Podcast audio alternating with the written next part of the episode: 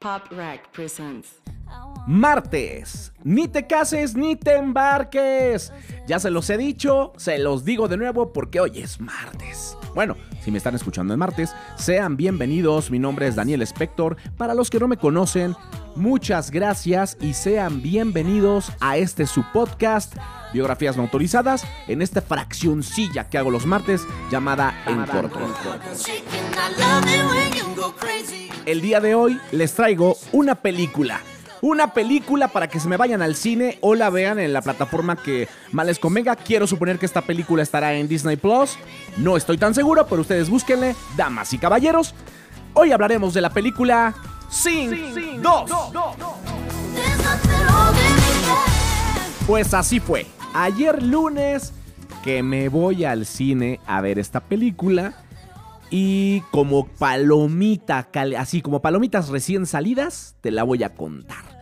Eh, vamos a poner en contexto a todas las personas para que no se pierda nadie y luego explico los puntos que me parecieron importantes.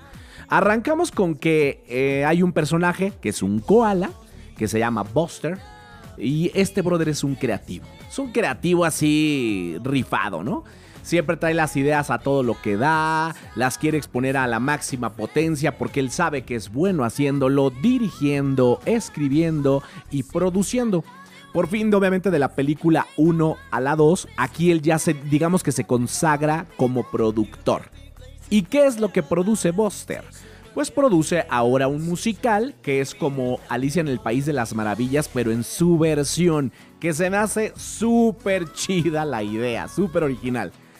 Dentro también de la película te vas a encontrar otros personajes como una elefantita, que canta muy chido. Te vas a encontrar a, una cerdita, que eso se me hace genial, porque aparte es una cerdita como ya de edad, que ya tiene hijos cerditos y esposo cerdito, y que no por estar casada y tener a los hijos ya no puede dedicarse a lo, que es su pasión. Eso está padrísimo. Eh, porque ahí tendría que ver como con, ah, ya estás muy grande y ya no la puedes hacer porque ya tienes hijos. Bueno, ahí sale ese personaje. Hay otro cerdito que es súper creativo, que ese es como más joven y es muy creativo, pero es el clásico jugador que tiene muchas ideas, pero todos, ah, sí, espérate, ahorita me cuentas esta, también está buena. Pero es muy creativo y eso, de hecho, este personaje es fundamental en la película porque este brother es el que salva, salva la película. ¿Qué más encontramos? Al asistente de Buster, o sea, eso no, no, no puede faltar. La, la asistente de Buster, mis respetos como una lagartija, no sé bien que se le salen los ojos y es bien rockerosa, más bien metalera. Luego ya vas a ver una escena muy buena donde va manejando el carro y va escuchando, creo que a. No, me acuerdo bien qué banda es de metal, pero no, es metálica, creo que no es metálica. Pero bueno, ahí, ahí tú velo. Eh, ¿Qué otros personajes que se me estén olvidando? Eh, bueno, hay un personaje nuevo que es un lobo, lo cual se me hace súper interesante porque ese personaje lobo es un directivo. Y, que hayan escogido un personaje como Lobo se me hace muy chido. Este, este cuate que es poderoso y tiene dinero, influencias, tiene una hija que también es, es, es talentosa, pero no a su máxima expresión. Ahorita te cuento eso. También hay un, un, simio que también canta y que hace muy buenos personajes ahí y además es hijo de unos simios mafiosos. O sea, está bueno, así como el, el cuate que no quiere lo mismo para su vida, pero anda en el arte y, y su papá fue de la mafia, ¿no? Eso está muy chido, los personajes están como bien, bien acomodados. Bueno, de eso va. Esos son los personajes. Ahora, ¿qué pasa dentro del desarrollo de la película? Bueno, pues este Buster siente que ya el pueblo le queda chico y ahí la rompen. O sea, ahí sí llenos totales, tiene una socia, la que sí confía en ellos, la como que es como la, la inversionista. Y, y, la rompen, pero él quiere más. Él quiere ir a las grandes ligas. Y entonces para curtirte en las grandes ligas no es solamente querer ser bueno, no sentir que eres bueno, sino también debes de entender que al ir a las grandes ligas eh, te vas a encontrar con otro escenario. Eso le pasa a los personajes, tanto a Buster como al simio, como a la elefantita, todos, todos se dan cuenta que a pesar de que son muy buenos ahí, en las grandes ligas ya se miden en otro nivel. Y llamémoslo de talento. ¿Por qué? Porque si tú te consideras un gran cantante, un gran bailarín, un gran eh, director, productor, eh, guionista, lo que me digas, cuando vas a las grandes ligas, te das cuenta que hay, no hay uno mejor que tú, hay mil mejores que tú. Entonces ahí es donde te tienes que poner las pilas y tener cuidado. Te vas a ir a las grandes ligas, tienes que pensar qué, qué aptitudes, qué habilidades necesitas desarrollar para poderte poner a la altura o al tú por tú con las otras personas que te vas a encontrar en ese camino. Bien, pues entonces aquí Buster consigue eh, eh, que vaya primero a la, a la obra de teatro, vaya una agente que trabaja para este directivo que te digo que es el lobo y la, o sea, la contacta para que vaya a ver la obra. Estando en la obra, obviamente todos, todos los personajes lo están dando en el escenario, o sea, la están rompiendo. Eh, el lugar está lleno, la música suena increíble, cantan increíble, están bailando. No, no, no, de verdad es un showzazo. El chiste es que la, la gente que está ahí no piensa lo mismo. Nada más de repente se levanta, ya está, incluso está como bostezando y le informan eso a Buster. Buster dice, no es posible. En eso se levanta y se va de la, obra y Buster la alcanza a la salida del lugar y le dice, oye, ¿qué onda? ¿Qué pasa? ¿Por qué te vas? ¿No te gustó? Y le dice ella, ah, no, sí, está padre, ¿eh? O sea, me arrancaron dos, tres risitas y todo muy bien, pero la verdad es que eh, no es lo que estamos buscando y se va. ¡Wow! Ese es un golpe en el corazón de Buster, pero Buster no quiere que se vaya, la persigue, eh, le pasan varias cosas que ahí vas a ver. El chiste es que llega como supuestamente derrotado al, lugar, más bien derrotado. Y, la que es su socia lo ve triste y le dice, ¿qué pasa, no? Eh, eh, y él, le dice, ¿qué fue el mensaje que le dio esta gente? Como, no sirves, no eres tan bueno, no la vas a hacer, mejor ni vayas, no, no es lo que estamos buscando. Y la gente juega aquí un personaje que seguramente ha sido tu papá, ha sido un maestro tuyo, ha sido alguien que te, vio como público y que te dice, no, es que tú sí eres muy bueno, no te compres lo que te dijo el otro. Y aquí ella se lo dice, ah, sí, no importa, no te molestes, ya ni vayas, realmente eres muy malo. Sí, ve, eres muy malo, ¿no? O sea, te, te vas a comprar la primera lo que te dijo esa gente y no vas a intentarlo solo porque ella ya te condicionó y que para ella no eres bueno. Entonces, sí, está bien, quédate, eres un mediocre.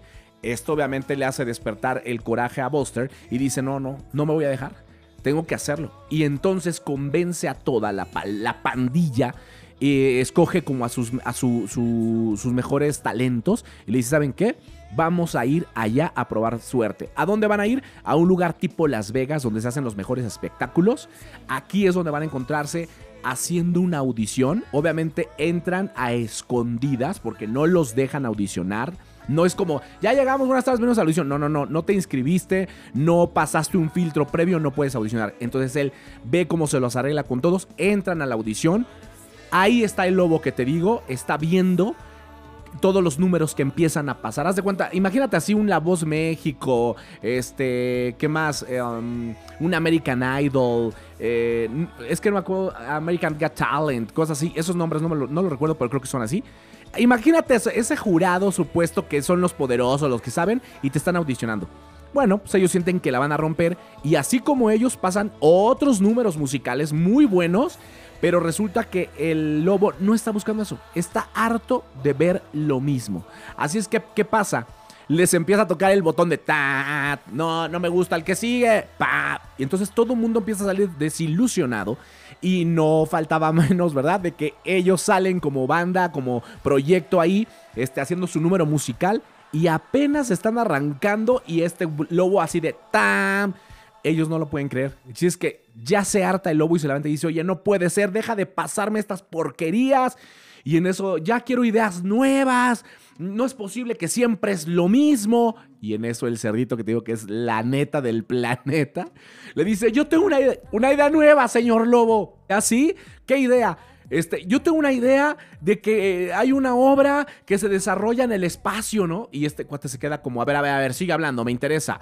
No, pues pasa esto, le pasa el otro, y entonces así, así, ah, ¿y cómo se llama la obra? Ah, este, la obra se llama, este, fuera de este mundo, ¿no? Y entonces este cuate se interesa y dice, ok, perfecto, listo, están dentro, quiero que hagan el personaje, bla, bla, bla, que la monten, este, ahí están todos los recursos, ahí están los tramoyistas, ahí los que van a hacer los escenarios, ahí está el equipo, todo tú mandas, le dice a Buster, hagan esa obra, la quiero ver y la quiero estrenar. Pero aparte de todo, eh, el cerdito se le ocurrió decir que había un personaje súper importante.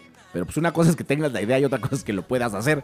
Y le dice, no, pues está este personaje que era un, artista en la, en la película, que es un, personaje retirado, que aquí lo hace Bono de YouTube, que está súper chido eso. Eh, se supone que Bono de YouTube es un, león, ha vivido eh, una tragedia en su vida. Eso lo alejó de los escenarios. Él obviamente fue famosísimo. Hace cuenta que es igual, bono de YouTube, súper famoso, pero que se retira por una cuestión personal y no quiere regresar a los escenarios. El chiste es que este personaje, el cerdito dice yo, y él sale en la obra. Y él dice, ¿qué? ¿Conoces a este brother? Sí, sí lo conozco. Sí, sí lo conozco. Obviamente Buster entra al kit y dice, claro, porque Buster es el mejor vendedor del mundo. Claro, sí lo conozco. Ah, perfecto. Pues si lo tienes, estás contratado. Y los contrata de esa forma. Y así empieza el desarrollo de la obra. ¿Qué pasa más adelante? Empiezan a montar eh, todo el show y empiezan a trabajar con el mejor coreógrafo, con los mejores cuates que hacen escenarios. Entonces, cada personaje empieza a darse cuenta que tienen pánico escénico, que no están acostumbrados a hacer algo de este tamaño. Por eso es que empiezan todos a friquearse y empiezan a dudar de su talento. Y aquí se pone bueno porque te muestran esta parte donde si tú has estado eh, acostumbrado a lo que tú ya has hecho durante muchos años, tal vez seas muy bueno, pero no te has medido en las grandes ligas. Y cuando llegues a las grandes ligas, como te decía, te vas a dar cuenta que necesitas otras aptitudes y habilidades. Entonces, aquí empiezan a dudar y la única forma de salir adelante es preparándose, practicando, intentándolo y haciendo y rompiendo. Y eh, total que logran un éxito brutal pero no, no porque los apoyaron, le hicieron, no, no, no. Incluso el lobo este que los quería tener ahí, al final Buster, que se me hace un momento muy importante que hay que reflexionar, es, se acerca a él a decirle al lobo, que su hija, que en una de esas se dio cuenta que la cerdita no podía hacer un salto al precipicio eh, y que nunca lo iba a hacer, la hija del lobo le dice, yo también lo puedo hacer y ella sí se lanza al precipicio y empieza a cantar y además descubren que canta increíble. De ahí se agarra el lobo para decirle a Buster, ¿sabes qué, brother? Mi hija va a estar en la obra. Entonces ya hay una condición. El chiste es que Buster no sabe cómo decirle que no, incluso el lobo le dice, a ver, Buster, no me vas a decir que mi hija no va a estar en la obra. Si, si la oportunidad se te presenta, hazlo. Y aquí es donde me, queda una reflexión muy interesante, donde he escuchado mucho la, frase de, eh, si la vida te da limones, haz limonada. No me gusta eso, eh, eh, tomarlo siempre, porque es como diciendo, si te dio limones, pues haz lo que puedas con eso. Y acá te muestran que él le dice, si la vida te da limones, haz limonada, y, y él se queda callado sabiendo que la hija no actúa bien, él se queda callado como diciendo, bueno, no pasa nada, es que él va, él va a pagar, él va a financiarlo todo. Sí, pero aquí viene la reflexión. ¿Qué tanto estás dispuesto a vender tu ética o tu profesionalismo eh, por hacer algo si eso puede entorpecer lo que tú quieres presentar? Aquí te tienes que cuestionar, ¿eh? No, recuerda esta frase también, el que paga manda no es cierto, ¿eh? El que paga tendría que sumarse contigo para hacer equipo y que los dos terminen ganando. No porque pague te puede decir qué tienes que hacer tú y qué tienes que cambiar. Cuando tú, si él lo supiera hacer, ya lo hubiera hecho. No lo hace, tiene el dinero, tiene los medios, pero no tiene el talento que tienes tú. Entonces hay que sumar. ¿Sí? No condicionar. Cuidado con eso, porque yo lo he visto pasar y más ahora con la pandemia. Lo ves con artistas, con músicos, con actores que están aceptando lo que sea por, por trabajar un poco sin hacer lo que realmente quieren hacer. O sea, no, eh, no, pero sí, le voy a montar la obra así. No, no, no, quítame 10 personajes. Ya le diste en la madre a la obra. No los quites, los tienes que poner. O sea, así la concebiste, así tiene que ser. Pero, ¿hasta dónde estás dispuesto a hacerlo? ¿No? A lo mejor puedes reemplazar dos, pero no todos. O sea, si la obra tiene 12 personajes y este cuate te pide que, que 10 no salgan, ¿vas a hacer la obra con dos? Ahí hay que equilibrar la balanza para estas cosas, ¿no? Así pasa toda la obra, la hacen eh, en contra de la voluntad de este lobo que cuando Buster quiere despedir a la hija, este cuate se enoja muchísimo y le dice que no la va a hacer. Incluso sale en la televisión quemando a Buster y su elenco diciendo que son una porquería. Pero eso sí, cuando Buster presenta la obra y son un éxito, entonces ahora sí este cuate roba el micrófono y dice, no hombre, son un éxito y aquí la van a estar presentando las veces que ustedes quieran, vengan a verla, ¿no? Aquí, para su sorpresa del lobo, cuando hace eso y la gente los está aplaudiendo, él voltea para ver qué onda con todos y el, el elenco se le fue. Se fue, porque tenían claro que lo que querían era presentar su talento y demostrar que lo pueden hacer. Ya se lo demostraron, ya no tienen que demostrárselo a nadie más y ellos se van. Ese es el punto importante aquí. Tú tienes talento, tú te preparas, has pagado por que nadie le ponga precio a tu talento. ¿Por qué alguien tiene que decidir cuándo te va a pagar? ¿Por qué alguien tiene que decir cuántos integrantes quitas de tu grupo? ¿Por qué tienes que cambiar a un hombre por una mujer o una mujer por un hombre? ¿Por qué lo tienes que hacer si la, idea la tienes tú y tú eres el que tiene el talento? Entonces, bueno, para cerrar y no arruinártela, ellos son recompensados y van a obtener algo que ellos siempre quisieron. Entonces, no te la arruino para que la puedas ver. Te recomiendo el soundtrack, está muy padre la idea y es digerible, es comercial. Esto es algo comercial, ¿no? No te esperes acá este, las canciones de, de, ¿cómo llamarlo? De un soundtrack de película, de orquesta, de todo. No, no, no. Aquí es pop, pop en su máxima expresión comercial, pero muy buenas versiones, buenas voces. Todo te va a gustar, estoy seguro. Eso espero. Y yo te dejaré nada más una última frase. Siempre escuchaste la frase quiero suponer de Albert Einstein, es muy famosa. Eh, que decía que para obtener resultados distintos debes hacer cosas distintas. A mí no me gusta tanto esa frase. O sea, sí está padre y todo, pero sí debes hacer cosas distintas, pero también cosas distintas que sumen al objetivo que quieres alcanzar. Yo la voy a arreglar, la acabo de arreglar. Yo creo que la voy a registrar, ¿eh? Pero bueno, es así. Si quieres hacer cosas grandes, debes de juntarte con los grandes. Tú no puedes intentar ir a las grandes ligas juntándote con gente que no tiene las influencias, el talento, el dinero y la visión más allá del punto hasta donde tú has visto hasta ahorita. ¿Sí? O sea, es como si tú quieres mañana trabajar, lo voy a poner así, con Guillermo del Toro. Eres alguien que produce videoclips, haces cortometrajes, incluso quieres hacer una película y tienes un guion muy bueno. Quieres presentarlo a él. Seguramente si fueras y le llevaras algo a la asistente de Guillermo del Toro, pudiera pasarte lo de la película y que te dijera, no, no es lo que estamos buscando.